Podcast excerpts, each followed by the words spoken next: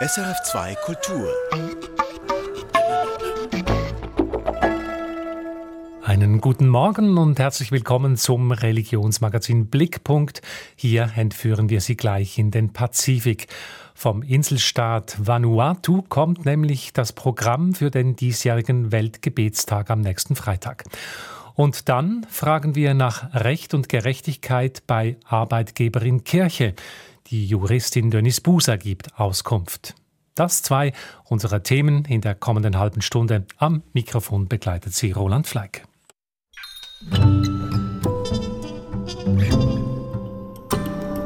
Blickpunkt Religion. Christliche Frauen rund um den Erdball verbinden sich am Weltgebetstag, immer am ersten Freitag im März. Und immer steht dabei ein Land im Fokus. Diesmal ist es der Inselstaat Vanuatu. Ein Paradies, dem der Klimawandel zu schaffen macht, aber nicht nur der. Die Frauen Vanuatus leiden auch unter der Knute ihrer Männer. Bei Bildung und Gesundheitsvorsorge kommen sie oft zu kurz. Das wollen kirchliche Frauen vor Ort und weltweit ändern. Darum dieser Weltgebetstag. Judith Wipfler berichtet.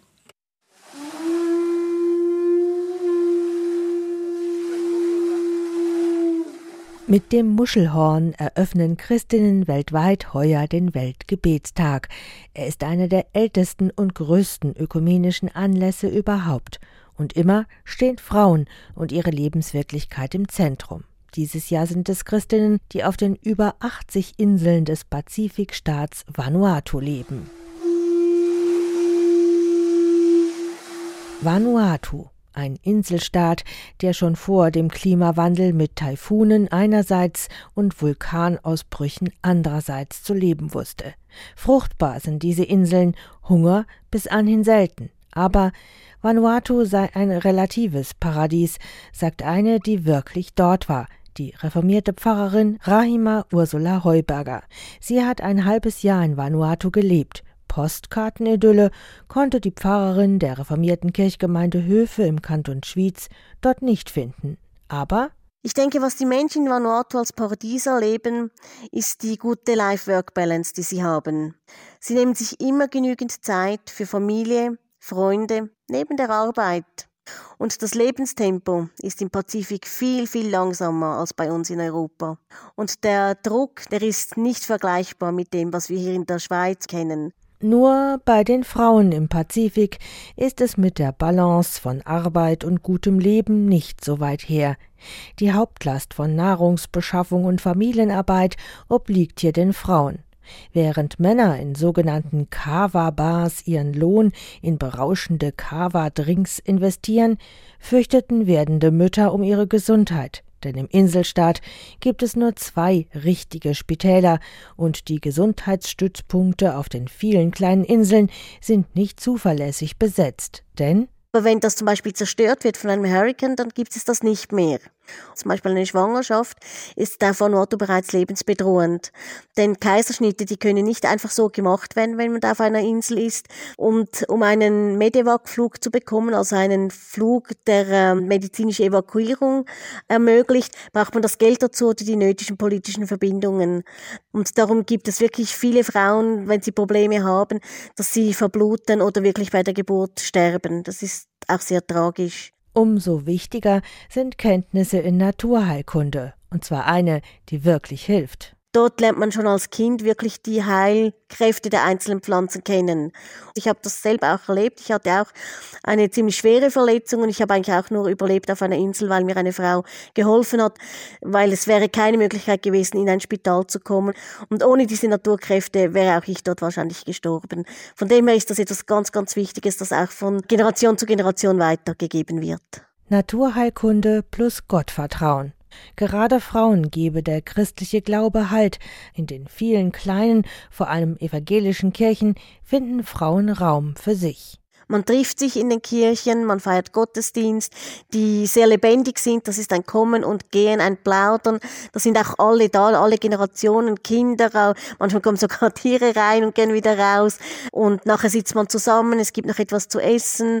Es gibt Gesang, Tanz. Und man geht über die Kirche zur Schule. Mädchen wie Jungs und eben nicht nur für Jungs. Die Frauen können dort sehr aktiv mitarbeiten und haben dort auch ein Zuhause, sind anerkannt, haben eine Stellung weil Gewalt ist sehr verbreitet in den Partnerschaften, dass da die Frauen auch unterdrückt werden. Und da haben sie schon einen Ort der Sicherheit auch im Rahmen der Kirche. Für solche Frauenbildung setzen sich jetzt Hunderttausende Weltgebetstagsfrauen weltweit ein. So auch Rahima Heuberger vom Schweizer Weltgebetstagskomitee. Es gibt auch viele Projekte, die gerade darauf abzielen, dass eben die Frauen und die Mädchen gefördert werden sollen, dass sie zum Beispiel nach Neuseeland gehen könnten und dort eine weiterführende Ausbildung machen, weil gerade in Vanuatu ist es, wie bereits erwähnt, für Frauen nicht ganz einfach, dass sie da auch eine gute Zukunft haben. Und auch die Schweizer Pfarrerin findet, dass selten ein Bibeltext so gut gepasst hat zu einem Weltgebetstagsland wie dieses Jahr. Es ist das Gleichnis Jesu vom Haus, das auf festen Grund gebaut ist und drum nicht einstürzt, wenn die Stürme kommen. Anders als das Haus, das auf Sand gebaut ist. Und das passt natürlich sehr gut, weil sie das gerade mit diesen Hurricanes und Cyclones immer wieder erleben, mit den Wirbelstürmen, mit den Erdbeben, dass eben der feste Grund ganz konkret beben kann, dass der einstürzen kann. Und sie sagen, Jesus Christus ist der feste Grund, auf dem wir stehen. Aber wie funktioniert das Verbreiten dieser guten Botschaft heuer 2021, da Gottesdienstteilnahme und damit auch Kollekteneinnahme immer noch stark eingeschränkt sind wegen der Schutzmaßnahmen?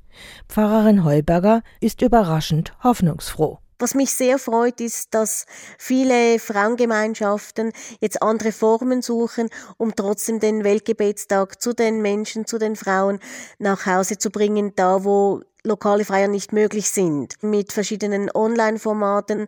Ich habe sogar das Gefühl, fast noch mehr als andere Jahre aufmerksam gemacht auf den Weltgebetstag. Der scheint also auch in diesem Jahr alles andere als auf Sand gebaut.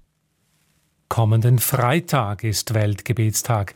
Wegen der beschränkten teilnehmenden Zahl stellen viele Gruppen ihre Liturgie wie gehört online, so auch Pfarrerin Ramina Heuberger von der reformierten Kirchgemeinde Höfe im Kanton Schwyz. In unserer kleinen Serie zu Religion und Arbeitswelt schauen wir heute auf die Kirche als Arbeitgeberin, genauer auf die römisch-katholische Kirche. Hier scheinen irgendwo andere Gesetze zu gelten, denn dass Theologinnen hier bei gleicher Qualifikation keinen Job als Priester bekommen können, und zwar aufgrund ihres Geschlechts, das stellt klar eine Geschlechterdiskriminierung dar. Auch Karrieren, etwa als Bischöfinnen, bleiben Frauen wegen ihres Frauseins verwehrt.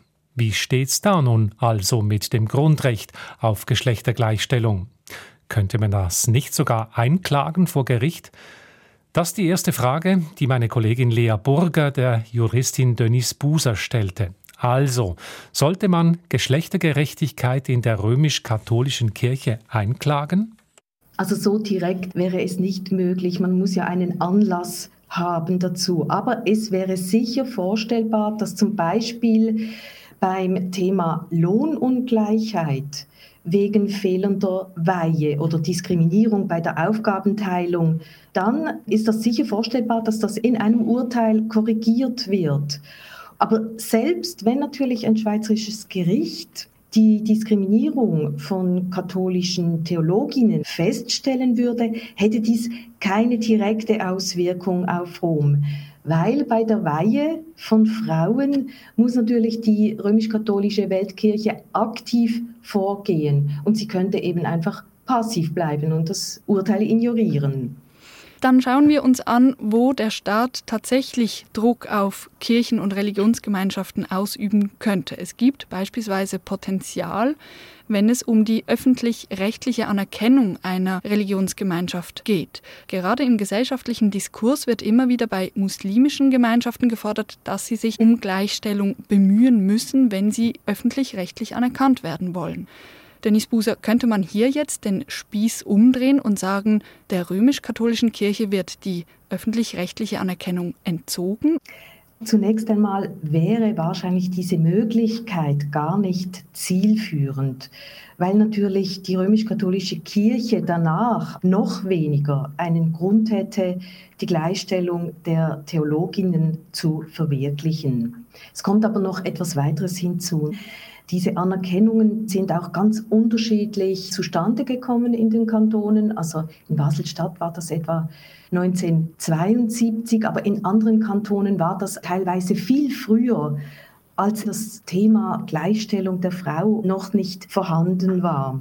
Die jetzigen Anerkennungen der römisch-katholischen Kirche, die sind natürlich auf Verfassungsstufe festgeschrieben und ein Entzug der Anerkennung müsste man im gleichen Akt vollziehen, also auch wieder durch eine Volksabstimmung. Da kann man dem Volk dann nicht vorschreiben, wie es abzustimmen hat.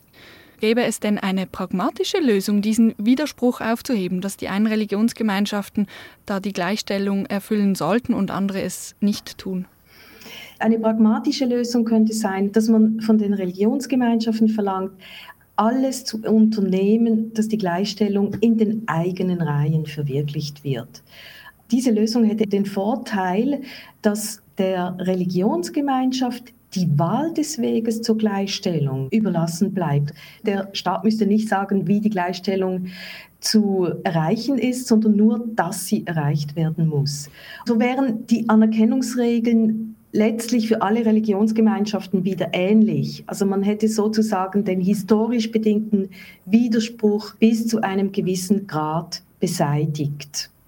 Schauen wir jetzt nochmal auf die römisch-katholische Kirche. Da gibt es auf der einen Seite Frauen mit Fachkompetenz, mit Voraussetzungen. Sie haben ein Theologiestudium und sie haben die Berufung, sich weihen zu lassen.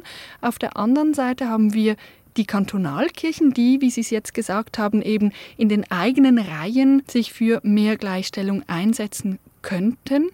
Das passiert aber kaum. Tatsache ist, dass nur die katholischen Kirchen von Basel-Stadt und Basel-Land ihre Kirchenverfassungen entsprechend geändert haben. Und zwar war das 2014. Dort wird jetzt in beiden Kantonen festgehalten, dass die Behörden der Kantonalkirche das Thema Frauenordination und übrigens auch die Abschaffung des Zwangszölibats immer wieder bei den zuständigen Kirchenbehörden vorbringen. Es ist übrigens nicht nur vorstellbar, dass die Kantonalkirchen solche Gleichstellungsbestimmungen erlassen, sondern das ist durchaus möglich auch auf Stufe Kirchgemeinde, dass dort Gleichstellungsbestimmungen in die Gemeindeordnung aufgenommen werden. Und man kann sich das vorstellen, dass das bleibt nicht unbeobachtet. Das, das äh, würde durchaus registriert werden, wenn da so eine Welle der Gesetzgebung durchs Land gehen würde, an dessen Ende dann vielleicht doch einmal die Möglichkeit eröffnet wird, dass Theologinnen ihren Beruf und ihre Berufung ausüben können sagt hoffnungsvoll Denise Buser, Jus-Professorin an der Uni Basel. Sie hat auch mitgeschrieben am neuen Sammelband Recht, Religion und Arbeitswelt. Der ist erschienen im Dike Verlag und war auch Anlass für unsere kleine Serie Religion und Arbeitswelt. Alle Beiträge der Serie sind online zu hören auf srf.ch unter dem Stichwort Blickpunkt Religion. Ein, Antisemitismus, der, ein Antisemitismusbericht, der Sorgen bereitet, Homosexualität die Kirchen spaltet und Neuigkeiten zur anstehenden Bischofsweihe in Chur. Das alles Meldungen der Woche jetzt in unseren Religionsnews mit Judith Wipfler. Zum Bischof geweiht wird Joseph Maria Bonmain am 19. März. Das ist der sogenannte Josefstag und freilich mit Bedacht gewählt. In der Zeit des Kommunismus war der Josefstag so etwas wie ein römisch-katholischer Tag der Arbeit. Und die Arbeit, vor allem die Arbeit nicht geweihter, ist ein Leitmotiv der Opus Dei-Bewegung, der Bonmain angehört. Seine Weihe wird live und online vom Bistum übertragen. Die vor Ort eingeladenen Personen sollen repräsentativ sein für das Kirchenvolk und auch benachteiligte Menschen vom Rande der Gesellschaft in die Kathedrale holen. Damit setzt Joseph Bonmain bereits Zeichen gegen Klerikalismus, ebenso wie mit seinem Verzicht auf ein herrschaftliches Bischofswappen. Das Kreuz allein reiche, schrieb Bonmain. Die evangelisch-methodistischen Kirchen Europas wollen ihre Einheit erhalten. Drei methodistische Bischöfe treten in einem Appell dafür ein, sich nicht im Streit um Homosexualität in der Kirche zu entzweien. Der Umgang mit gleichgeschlechtlichen Partnerschaften sorgt in der methodistischen Weltkirche aktuell für eine Zerreißprobe, vor allem in den USA.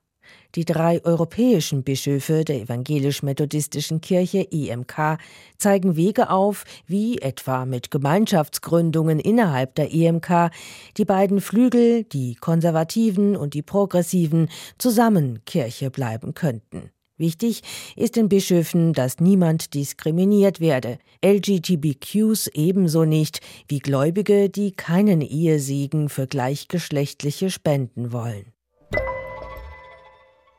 Dem Thema Ehe für alle und wie die Kirche damit umgehen könnte, dem widmet auch der christkatholische Bischof der Schweiz seinen Hirtenbrief zur Fastenzeit.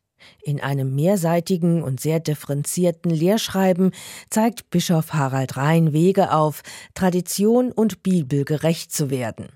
Auch ihm ist es wichtig, dass sich über der Frage, wie gleichgeschlechtliche Lebensgemeinschaften kirchlichen Segen und Akzeptanz erhalten werden, die Gläubigen nicht spalten möge.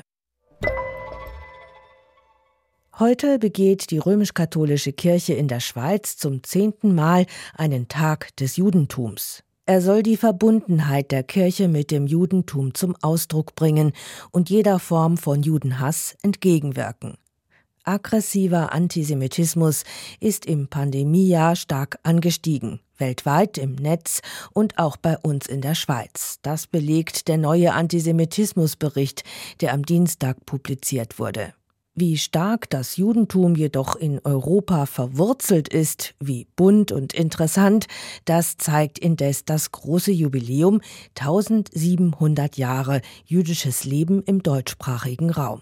Heute öffnet ein Online-Museum, in dem ein Schweizer Objekt aus der Antike eine wichtige Rolle spielt, der jüdische Fingerring aus Kaiseraugst. Er ist eines der ältesten Belege für jüdische Präsenz hier. Dazu erklärt Naomi Lubrich vom Jüdischen Museum der Schweiz. Das muss eine ziemliche Sensation gewesen sein, als man einen Ring in Augusta Raurica in Kaiseraugst ausgegraben hat, denn davor ging man davon aus, dass es Jüdinnen und Juden im Gebiet um Basel ab dem 12. Jahrhundert gegeben hat.